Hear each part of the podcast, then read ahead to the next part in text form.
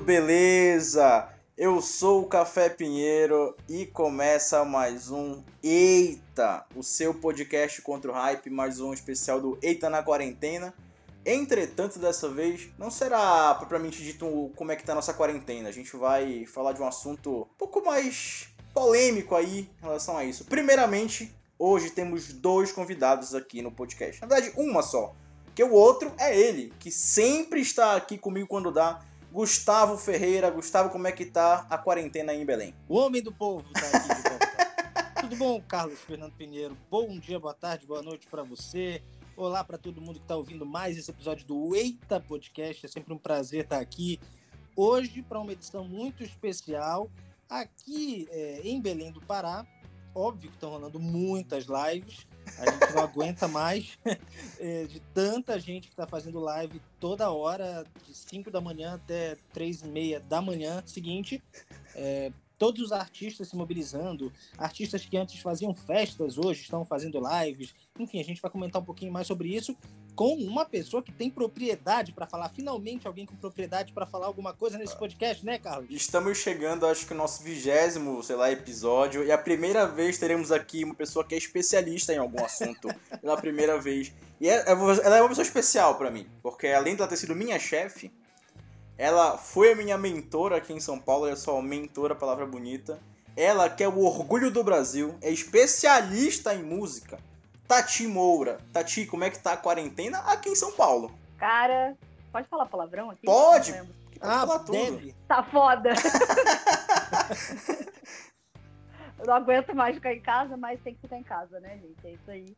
Tem uns arrombados que não estão ficando em casa e tá fudendo o rolê, basicamente é isso. Fora Opa, essa desculpa. galera que quer fazer live fazendo zona, né? Era isso que a gente ia puxar o assunto. Porque assim, a gente tá em casa, eu, por exemplo, vejo o Big Brother que às vezes é live, porque eu vejo no pay-per-view, às vezes não. Mas você está trabalhando muito nesse período, você que trabalha com milhões de artistas nesse Brasil, fazendo lives à vontade. Tati, qual é a sua opinião? Vamos lá agora começar a polêmica aqui. Qual é a sua opinião sobre essas lives? Primeiro, as de artistas que estão rolando todo dia aí. Eu acho que é um. Assim, lives dentro das devidas proporções, respeitando as ordens da OMS, elas são necessárias para manter a conexão com o público, inclusive os artistas que eu trabalho, eu tenho incentivado eles a fazerem lives. Antes da gente entrar nessa gravação, eu estava é, coordenando à distância uma live que estava rolando. Quase todos os meus clientes estão fazendo lives semanalmente ou quinzenalmente, mas é isso, tem que ter um pouco de bom senso. Não adianta fazer live todo dia, lives de 200 horas e live com 20 pessoas trabalhando. Você tá fudendo o rolê, né? Você tá mudando, não adianta botar vídeo do do ministro da Saúde pedindo para as pessoas ficarem em casa se você colocou 20 pessoas dentro de um bar. ficou, ficou muito claro do que a gente vai falar agora, de quem a gente vai falar. É, mas, assim, né, nesse, nesses últimos dias eu vi uma matéria do G1, logo após essas grandes lives aí de artistas como Gustavo Lima e especialmente Jorge Mateus, é, eu vi uma matéria falando um pouco sobre o começo das lives. Eu acho bom a gente pontuar uma coisa logo no início. As lives antigamente, quando eu falo antigamente, eu falo um mês atrás, eram. é porque as coisas mudam muito rápido em tempos de quarentena. É verdade. Essas lives, essas lives eram o artista, um celular com internet e um aplicativo de mensagens. É, a gente lembra do, do Chris Martin, é, do John Legend, é, o próprio Di Ferreiro com Covid-19 fazendo lives da maneira mais é, primitiva possível e dando resultados fantásticos, fantásticos. Mas de uma hora para outra, essas lives acabaram virando superproduções. É sobre isso que a gente vai falar. Esse é o nosso ponto de reflexão, né? A Tati trabalha com vários artistas em São Paulo e ela pode falar muito sobre isso. Como é que tu estás trabalhando hoje com os teus artistas, com a tua galera? Como é que são as lives do teu povo por aí, Tati? As lives da galera aqui, basicamente celular. É, no caso do Leone, por exemplo, como ele está em quarentena com a família dele, é um pouco mais estruturada porque a família dele toda trabalha no meio. Então ele consegue fazer no YouTube com uma, uma captação via câmera e uma placa de áudio. Mas é isso sim, quando eu digo a família dele, é ele, a mulher e o filho. Não é um caminhão Super de gente, equipe, tá? Não precisa de buffet de cerveja. Exato. E eu fico aqui à distância ligando para eles do tipo, ah, configura o YouTube assim, configura o YouTube assado. É, isso são coisas que a gente já fazia desde 2011. Não é uma coisa que a gente faz, é, é, que a gente começou a fazer agora. Foi um desejo dele tornar só mais frequente, porque ele se sentia na obrigação de estar mais próximo do público, e aí eu acabei levando isso para os meus outros clientes. Eu estava tendo, por exemplo, uma banda de Indaiatuba, são quatro caras. Aí eles já queriam fazer uma super produção. Eu falei assim, pode segurar a onda todo mundo aqui, que vai pegar o vocalista, um violão, e é isso aí que vai rolar. Eu não, não vou enfiar os quatro para depois eu segurar o BO de comunicação, nem fudendo. Não, e tipo, você falou desde 2011, tipo, são quase 10 anos fazendo isso. E assim, as lives, pelo que eu lembro, começou muito com. A, estourou muito mais recente com a galera do, dos gamers. Tipo, o Juninho, Juninho Dark Soul faz live de Minecraft há 7 anos. Ele fica tipo 15 horas fazendo brinquedo no Minecraft. Então, assim, live não é uma coisa de agora. E o que pegou muito também foi tipo, nossa, olha só, como assim lives, lives, olha só o que o Jorge Matheus fizeram.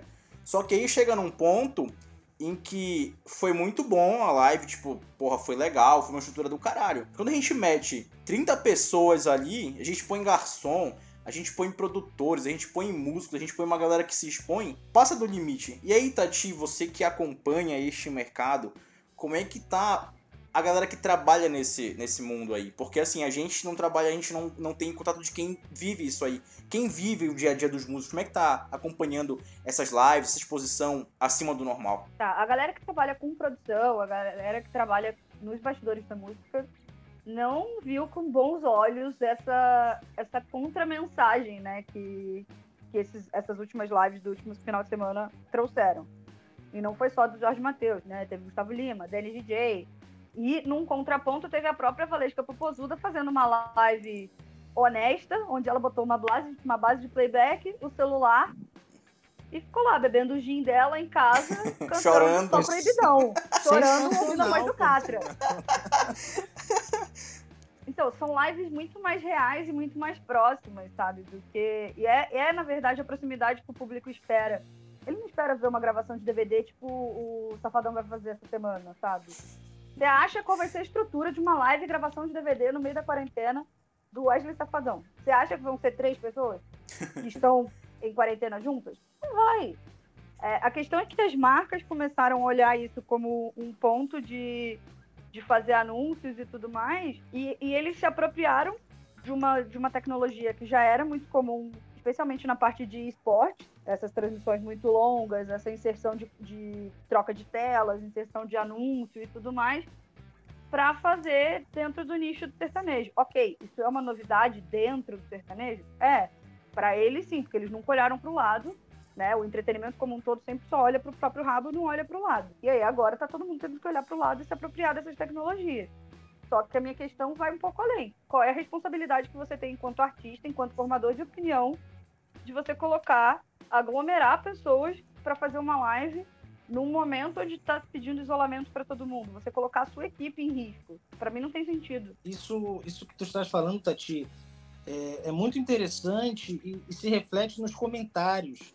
É, a gente acompanhou, imagino que todos nós teremos acompanhado um pouquinho do frisson que foi é, no Twitter, no Instagram, os comentários das pessoas muitas que eu conheço, é, imagino que vocês também, muitas pessoas que vocês conheçam, que são a favor do isolamento social e são a favor das recomendações da Organização Mundial da Saúde, etc. e tal.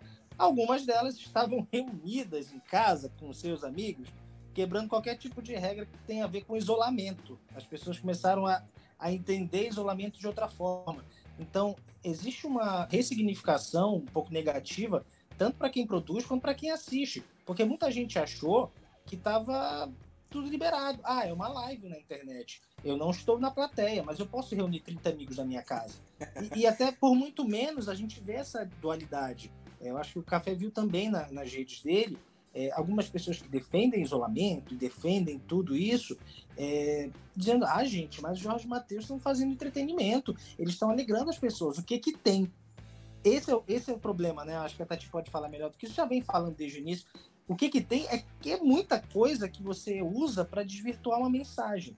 Né? Você acaba querendo vender uma, uma ideia de que está seguindo as recomendações do ministro, colocando vídeo dele e tudo mais, mas no fim das contas você não está nem aí para quem está atrás das câmeras, né? E tem muita gente atrás das câmeras. É, Gustavo, além disso também, ela citou um negócio interessante, que foi as marcas entraram a fundo nesse, nesse, nessas lives. Tipo, a Ambev, que enfim, Brahma, etc., entraram com força nisso. E assim, eu conversei muito aqui em casa com a Larissa em relação a isso. Tipo, a Brahma poderia doar um trilhão de toneladas de comida.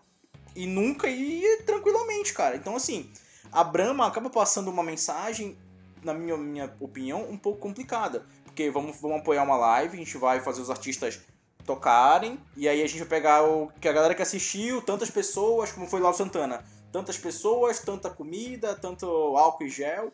E aí poderia se evitar isso, tipo, simplesmente pegando o Jorge e o Matheus, se, se eles moram juntos, põe os dois na sala, toca violão, canta sem produção gigantesca, vai dar view igual, cara, até mais. Não sei lá também, não, não tem como, como dimensionar.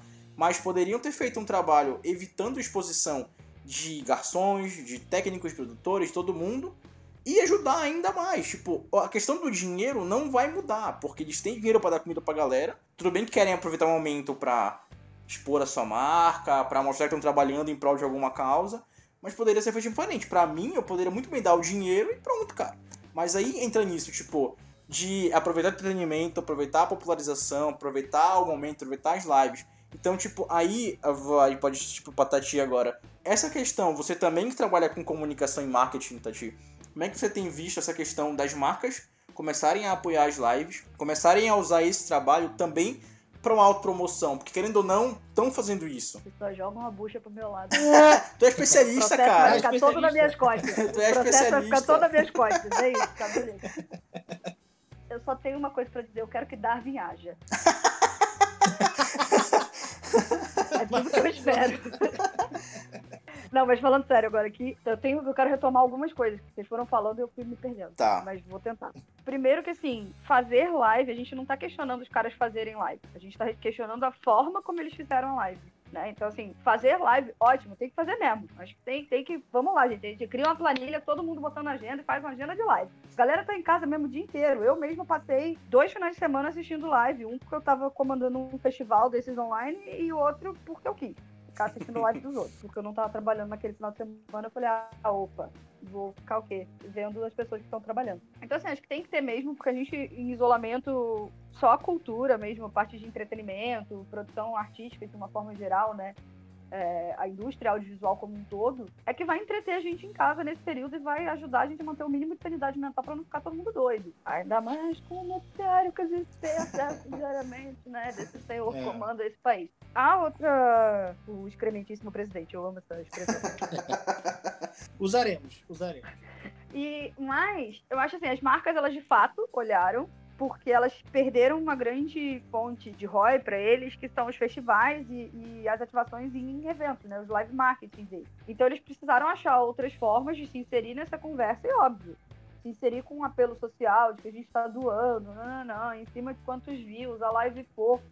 Beleza, velho, eu não questiono isso. Você quer doar? É, é, a é o mesmo ponto seu, Café. Cara, você quer doar? Beleza. Você quer se promover em cima de uma boa ação, tá tudo bem, eu consigo lidar com isso. Mas não expõe outras pessoas ao risco. Isso. Pega o Jorge e o Matheus, se eles moram juntos, dá dois violões para essas crianças e bota eles para tocar.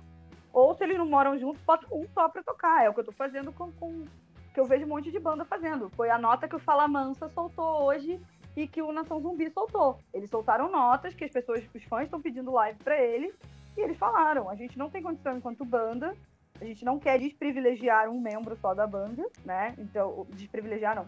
Privilegiar um, um membro só da banda, né? E desprestigiar os outros. E a gente não tem condição de se reunir todo mundo. Então não vai rolar live nesse período. É, é, é uma questão de saúde pública.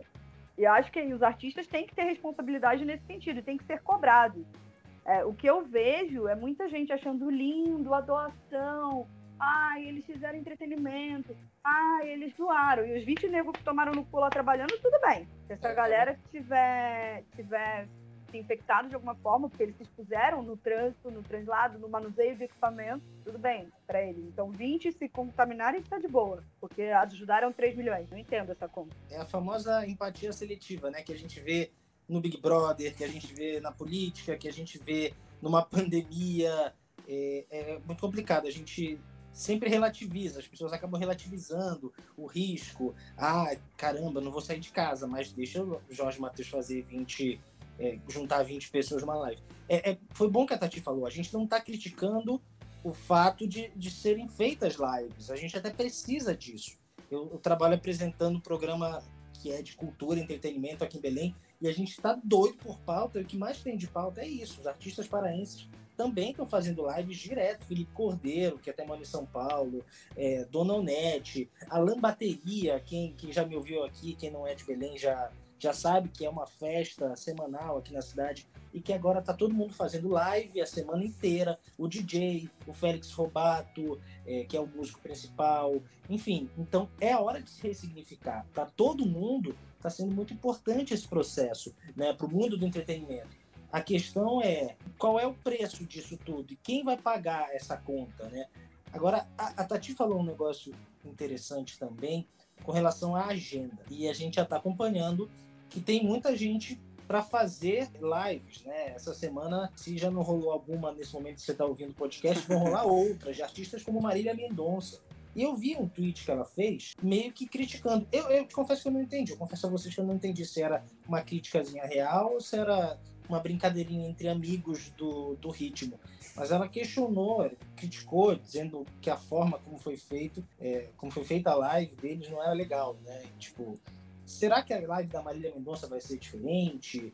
É, enfim, o que, que vocês esperam dessas próximas lives por aí? Será que esse exemplo do Jorge Mateus, do Chão de Avião, do Léo Santana, do Gustavo Lima, vão interferir um pouquinho, vão mudar, será, esse planejamento que envolve tanta gente, tanto dinheiro, porque é mercado milionário, né? Eu acho que não vai mudar, não. E a falar em milionário, a gente estava comentando mais cedo que foi isso, tipo, eles querem atrair cada vez mais público e eu vejo, e aí é outra impressão minha, mas pode começar a gerar uma briga de egos aí. Quem consegue fazer a melhor produção, a melhor estrutura, na teoria com, uma, um, com recursos, entre aspas, menores, porque, enfim, eu tenho menos gente trabalhando também na teoria. E assim, começou a briga de quem, agora, uma briga, podemos dizer, boa, ou não, mas também é de ego, de quem consegue doar mais alimento. Jorge Matheus bateu o recorde mundial de acessos simultâneos a uma live, então tam, também vão querer isso. Eu, eu não vejo com bons olhos. Talvez é, a gente tenha uma diminuição de alguma maneira, mas eu acho que vai ser a minoria, porque enfim, o Safadão vai gravar um DVD, cara, ele não vai pensar em fazer um negócio ruim, porque primeiro que ele tem uma marca já Safadão de fazer espetáculos gigantescos, produções gigantescas, não vai, não vai baixar o nível, vai tentar ajustar o nível dele ao que ele tem agora. Então eu vejo que tipo não vai mudar tanto. Talvez os artistas mais conscientes consigam fazer isso, mas a galera que tá num, num topo da cadeia financeira e dentro do som também e do mainstream aí eu acho que não vai ser. Mas Tati, você agora, sua opinião, que é de quem é especialista mesmo, pode é dizer. sempre bom frisar. Né? é especialista? Vocês vão rachar comigo o processo. eu tô deixando isso claro. É, eu poderia passar o programa inteiro falando mal do do Léo Santana. Se vocês quiserem, pode falar, pode falar. Ele, tá? Pode fazer um só sobre ele, mas pode dar, é, dar um exato, porque né, no tá caso tá é um grandíssimo arrombado. Milhões de coisas, assim, eu tenho críticas às letras, críticas a posicionamentos, críticas à forma como ele fez live, enfim. Aquele ser humano é um equívoco. É, então, mas assim, falando do, no geral de, das lives mesmo, eu não tenho essa, esse sonho de princesa que o café tá tentando nutrir de que vai virar uma competição saudável e que as pessoas vão tentar fazer melhor com menos pessoas. Não vão, amigo. Não, vai é. virar uma grande briga de ego. Assim, uma grandíssima briga de ego. Já está virando. Gustavo Lima já tem outra live marcada. Os grandes nomes do sertanejo vão começar a se estapear para quem faz a melhor live. Foda-se quantas pessoas vão estar envolvidas nesse sentido. O que eu acho uma pena. Porque eu acho que sim, eles tinham que pensar. É, e acho que assim, uma coisa que eles precisam ter em mente qualidade de uma live não está na quantidade de equipamento para a quantidade de corte, 32 câmeras, está no conteúdo que você apresenta. Ai, sabe? Olha aí, obrigado. Se o seu conteúdo é uma bosta e você precisa de uma pirotecnia sem fim para poder achar que seu conteúdo é de qualidade, acho que você precisa voltar uns três passos e rever sua consciência de marca, seu trabalho, seu conceito de trabalho. Né? Eu, eu acho que se você não se garante com uma voz de violão, uma câmera boa e um áudio legal. Era o que a gente estava falando lá no início, né? Das primeiras lives desse momento de quarentena. É, não é porque eu sou fã do Coldplay, não, mas pô, vamos pegar o Chris Martin aqui de exemplo. Ele, piano no celular. O John Legend, a mesma coisa. O de Ferreira, a mesma coisa. E, e... Ao mesmo nível aí. não, eu tô falando. Vocês entenderam, né? Enfim, tô sendo zoado. Né? Enfim, tô, fui jantado. Fui jantado. É... Mas, enfim, é, a, a, lógica de produção é a mesma. O que a Tati falou tipo, é, é, é muito certeiro, cara. Se você precisa de um, uma câmera com trilho e, e, vários técnicos já. É óbvio, a gente não está dizendo aqui que o que vai ao ar em termos de conteúdo tem que ter baixa qualidade. É, a gente só está dizendo que a qualidade nem sempre se resume em equipamento, né? Foi exatamente o que a Tati falou e eu acho que é isso que deve ser pensado. Mas eu também acho que as próximas lives vão, sei lá, ter 400 pessoas no backstage, mas o interessante é que o nome seja live. Que tem alguma ah, não, coisa. Exato. É, tem, tem que ter uma live. TV faz ao vivo assim. TV é, é live. É, então, o próprio YouTube, ele tá. Eu participei na, na última semana, eles deram um treinamento para quem trabalha com artistas de música, né? Então, pra, justamente para falar das lives e tudo mais, os números que são necessários bater, enfim, e as tecnologias que eles têm disponíveis, quem já trabalha com isso meio que já sabia, mas achei interessante. Porque, um, o terceiro slide do PPT do YouTube fala das regras da OMS. O terceiro. Todas essas lives, a do Gustavo Lima e o menino Jorge Matheus, entraram nessa campanha. Qualquer um pode entrar, inclusive é, é as próximas lives que eu vou fazer de artistas menores, eu vou usar as hashtags do YouTube, porque eles estão mapeando as hashtags e eu quero me meter no algoritmo deles. É estratégia de, de marketing, pura e simplesmente. É, eles liberaram um pack de arte e tudo mais, e essas duas lives estavam dentro da campanha deles. Não estou dizendo que o YouTube patrocinou, entendeu? Qualquer pessoa pode baixar esse material e usar na campanha. Sim. Tá? Mas ao mesmo tempo, quando você tem acesso a esse material, você tem acesso a porcaria das ordens da OMS, que não recomenda aglomeração de mais de três pessoas. três! Eles enfiaram 18. Num bar, não foi nem na casa, não. Eles levaram para um bar. Porque nem eles ficaram em casa. Nossa, que, que, belo exemplo. Sim, o meu, o meu questionamento é o exemplo que esses caras estão dando, sabe? É, é, a discussão que eu tive no final de semana, eu discuti com um influenciador no Twitter, que ele estava defendendo que, meu Deus, 3 milhões, quebraram uma marca histórica, Jorge Matheus inventaram a live. E eu assim, sim, amado, peraí, vamos lá. primeiro que eles não inventaram a live, né? Ponto um. Segundo, que existe uma discussão ética por trás disso tudo. E eles foram levando. E aí ele falando assim: não, mas eu acho que a discussão ética é uma discussão à parte. Eu falei: não, querido, a gente está vivendo um cenário de pandemia. Não dá para discutir implicações éticas fora do resultado. Não, mas não dá para contestar os Eu não estou contestando os números. Sim, são números astronômicos, são números incríveis, bacana o que foi doado. Podia ter sido feito com voz e violão. E aí eu volto para um outro ponto, assim, que é um ponto muito mais delicado. O que, que seu fã quer ver? Ele quer ver o show que ele já viu 40 vezes ou ele quer ver você na sala da sua casa tocando violão? Fiquei até pensativo agora em relação a isso.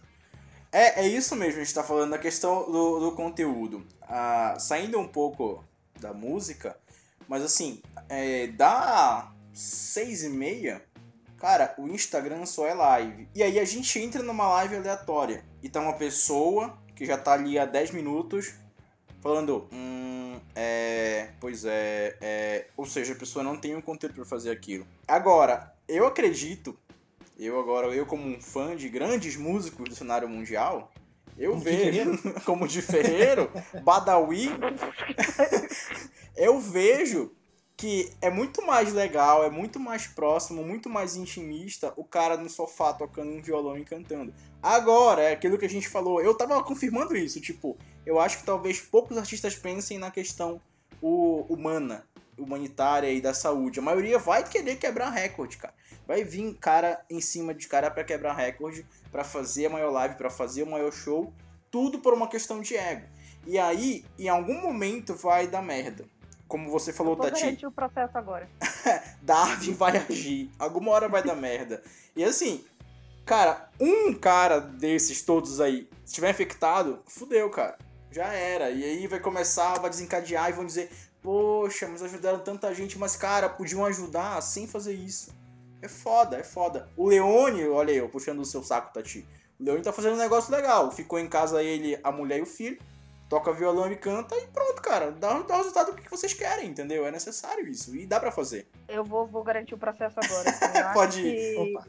Atenção. E... Peraí, peraí, antes de você é, falar, vou, vou, só dizer aqui, a gente tem o ato de cancelamento. Então, se você falar alguma coisa pesada, a gente põe e vira uma piada. Então pode ficar à vontade aí. Qualquer coisa a gente resolve. Mas não é pra me cancelar. Ah, não, mas é só. É só, é, só, é só... Qualquer, qualquer, coisa, qualquer coisa a gente desmente. É, é porque. Da o alerta de presidente, a gente fala O alerta é só uma. É só um, um, um álibi pra gente. Só um álibi. É que assim, a minha grande tristeza é que os ditos artistas, eu não tô falando de quem é artista de verdade, tem muitos produzindo bom conteúdo durante esse período, mas os ditos artistas estão um pouco se fudendo para as pessoas e um pouco se fudendo porque o fã dele quer. Eles só querem mostrar o ego deles lá, massagear, mostrar a cara bonita, encher foto de Photoshop e é isso aí. E conseguir cada vez mais likes e mais números. Eles estão mais preocupados com números do que com a sociedade. Tal e qual este senhor que ocupa a cadeira de excrementíssimo presidente da República. Tal qual Pugliese, que disse obrigado coronavírus. Não. Pugliese. Gabriela Pugliese. Cara, pelo amor de Deus. Mas assim, você puxou agora um assunto que a gente ficou de encerrar o nosso podcast, tá, já tá chegando ao nosso fim aqui, que era falar mal do presidente. A gente veio chegar nesse ponto. Tati, você, você que é amiga do Homem Marino do Brasil, você conhece o Homem Marino do Brasil, o que, que você tá achando deste senhor que ocupa a cadeira presidencial do Brasil? Mas quem é o Homem Marino do Brasil? Ah, o Lula! Ah, sim, o Lula. papai, papai Lulinha. Lula ladrão, roubou meu coração. O é, que, que eu tô achando desse senhor? Eu não aguento mais gastar minhas sessões de terapia para falar mal do Bolsonaro. Eu quero reclamar de homem, sabe? Eu quero reclamar de relacionamento, de problema que eu crio na minha cabeça, não do governo. É um inferno isso, não aguento mais. Corona não me ajudou, queria que tivesse me ajudado. Darwin não tá me facilitando a vida nesse, nesse aspecto. Ah, mas já tá demorando. Darwin, Darwin tá demorando. Não, um já passaram 15 dias já. já. É.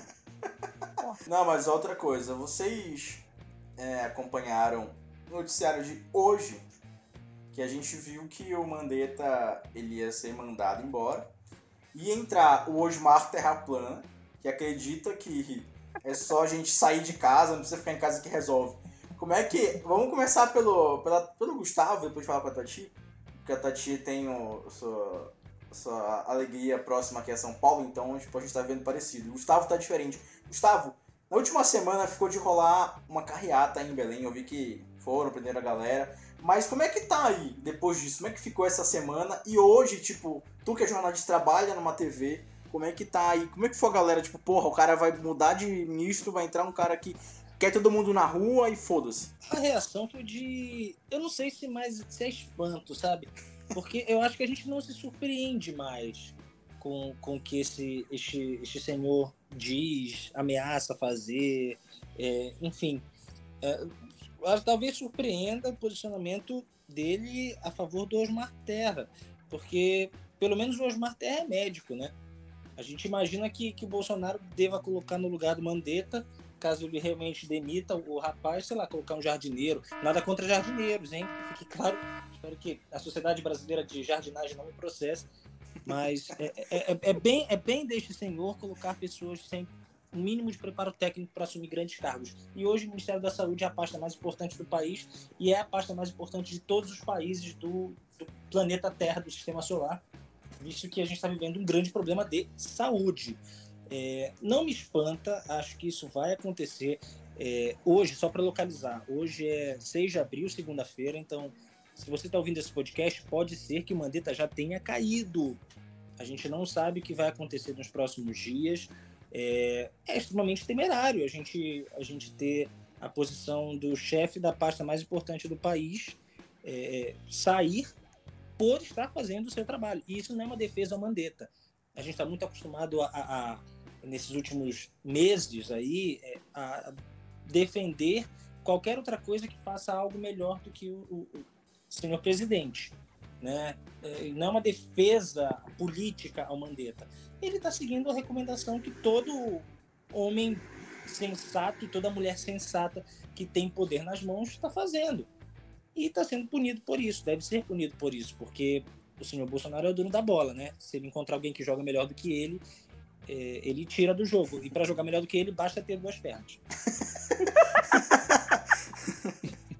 Fui bem nessa, né? Opa, boa piada. Sucesso. Cara, é, eu tenho a maturidade de uma criança de 5 anos, cada vez que eu escuto maneta, eu rio, porque eu entendo maneta. Isso é muito feio. Eu não vou pro céu por causa disso. É horrível. Pode botar um alerta de cancelamento antes dessa. Já canceladíssimo. Tá canceladíssimo. É, eu mereci. O mais foda é que, assim, essa criança de 5 anos que tá na presidência, ele quer demitir o cara. Aliás, esse, assim, um dos maiores efeitos colaterais do coronavírus, que ninguém me avisou antes, é que eu ia ter que elogiar o ministro do Bolsonaro, o governador do estado de São Paulo, o governador do estado do Rio, o Rodrigo Maia, o prefeito de São Paulo. O Gilmar sabe? Mendes. Até o Gilmar Mendes, eu tenho um ranço do Gilmar Mendes. O Alexandre Frota. O Alexandre Frota. o sarrafo tá muito baixo, gente. gente tá Cara, eu já fiz passeata contra o Gilmar Mendes, sabe? Não é, não é possível. Não é possível. É inadmissível para o meu histórico de jornalista. Assim, não dá. Esses efeitos colaterais do coronavírus são realmente muito difíceis. Mas, esse rapazinho que parece ter a idade mental de uma criança de 5 anos, ele, ele quer demitir o cara porque o cara apareceu na live de quem? E nem apareceu ao vivo, foi numa gravaçãozinha. Era um VT. Porque quando eu vi que ele tinha aparecido na live, eu fui caçar, né? Porque eu falei, eu não acredito que esse ministro fez isso. Eu já fui puta, assim. Eu não estou acreditando que ele se enfiou naquele bar. Eu já fui putaça, mas foi um VT só. Ele, foi um VT dele dando mensagem que ele já está passando, é, que ele tem feito um trabalho ok, coerente, como você falou, qualquer pessoa com dois neurônios faria. O Mandetta tá virando um superstar, isso é inaceitável para o senhor presidente ter uma rejeição recorde aí na democracia recente brasileira. É simples assim. É uma lógica, eu postei no Twitter isso, é uma lógica muito simples, né? É, ele não aceita alguém se destacar mais do que ele. A diferença é que a pessoa que está. O ponto é que a pessoa que está se destacando está se destacando porque trabalha. E para ele deve ser uma coisa muito complicada de entender, né? Um ah, quem ficou 30 anos, na... quem ficou 30, 30 anos no parlamento do Rio sem fazer porra nenhuma, né? Exatamente. Eu posso falar pois carioca. Eu tenho propriedade aqui para reclamar. Olha, especialista. Sou especialista. em política carioca. Nos últimos 30 anos. Ah. Tenho 32, 32. Não dá para ser tão especialista assim. É, mas já dá para saber uma coisinha. Ah, então é isso. Chegamos ao final. Olha a tristeza. Ah, ah. ah. Fizemos um teste pela primeira vez aí da podcast com mais de duas pessoas. Estamos em três. Pode ficar assim, tá te seguindo no YouTube? Acho que não foi tão claro o que eu falei. Não. Se podia reunir três pessoas. Essa piada cortou. Ah, cortou? Puta que merda. Eu, eu, vai, vai entrar isso aí, foda Eu perguntei se a gente podia reunir nós três juntos aqui, porque a gente tá. No YouTube diz que não pode três ou pode três. Ah, não, um... segundo a OMS, acho que dois ou três. Aglomeração no máximo de dois ou três. Não Mas é isso... o YouTube, é a OMS. Ah, tá, tá bom, é verdade. Não porra nenhuma, quem manda é a OMS. YouTube, amigo. Que absurdo que eu falei. Desculpa, mãe, que absurdo que eu falei. Que absurdo. Fala qual é a hashtag que é pra usar, só isso. Chegamos ao final. Opa, desculpa. Porra, não, não, beleza, vai. Vai, vai, fala logo. Inclusive o quê? Fala aí. Não, era um comentário aleatório. Eu ia dizer, inclusive, leiam a página 3 do, do, do PDF do YouTube. É, perfeito, é isso aí, é isso aí. Mas chegamos ao final deste Eita especial que tivemos ele que está sempre aqui, Gustavo Ferreira. Gustavo, muito obrigado. Faça seu merchan, dê seu tchau aí e fique à vontade. Ah, gente, quem é de Belém, quem é do Pará, assista do Pará, sábado, meio-dia, na TV Liberal. Quem não é, pode acompanhar na íntegra no Globoplay, a partir de meio-dia e meia.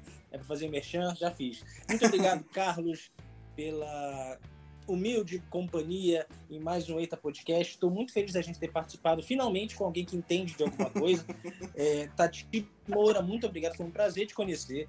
Espero que a gente ainda fale muito mal é, desses artistas e do nosso presidente em outras oportunidades. Um grande abraço para você que nos ouve. Só lembrando, se quiser participar, mandar uma mensagem. Se você ouviu até aqui, é porque o teste deu certo. Então manda lá tua mensagem, tua opinião, tua crítica para os nossos canais podcasteita.gmail.com e também Eita Podcast no Twitter e no Instagram. Foi um prazer e a gente está de volta qualquer dia desses aí, se o coronavírus deixar.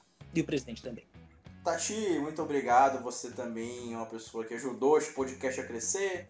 foi minha mentora. Você é o orgulho do Brasil, você é especialista. Então dê o seu tchau e muito obrigado mais uma vez. Gente, obrigada por terem aceitado o meu alto convite. é, eu quero que os meninos vão me deixarem participar. É, eu, eu quero dizer para os ouvintes Gente, acredita que vocês podem sentar aqui, porque eu escuto essa desgraça desde o primeiro episódio. É verdade. Eu sou ouvinte número zero deles, velho. É, eu acho que acompanhem artistas que valem a pena, sabe? Tem muita gente produzindo coisa legal, incentivem artistas independentes, incentivem produtores locais, comprem de, de pequenos empresários. E é isso, sigam as pessoas que estão produzindo conteúdo legal, tipo os meninos. Então, acompanhe o Eita Podcast também. Tati, faça seu merchan aí também, para pessoas te seguirem, para você ah, ah fazer mais lives. Também. É, claro. Nossa, mas aí eu vou ter que soletrar, né, gente? Meu nome é difícil. É... Vocês podem seguir, encontrar no, no meu Instagram pessoal, arroba Tati, T-H-A-T-Y, Moura. Ou vocês podem seguir a minha consultoria que se chama Bilauder Brasil, que é uma consultoria especializada em comunicação e brand para músicos ou negócios da música. E é isso. Meus clientes estão todos fazendo live, vocês podem dar audiência, eu coloco live dentro das regras da OMS, que a gente é certinho. E eu sou chata. e leram a página 3 do Leu. PDF do YouTube. Exato. Sigam a, leiam a página 3 do PDF do YouTube.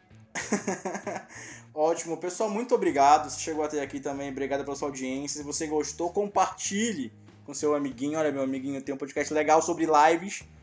Manda pra galera. Tem Tati Moura, tem Gustavo e tem eu também aqui. Então é isso aí. Muito obrigado. Semana que vem vamos voltar ao Eita de Quarentena, falando da quarentena com a Stephanie, que mora na Bélgica. Olha só, Eita Internacional. Opa!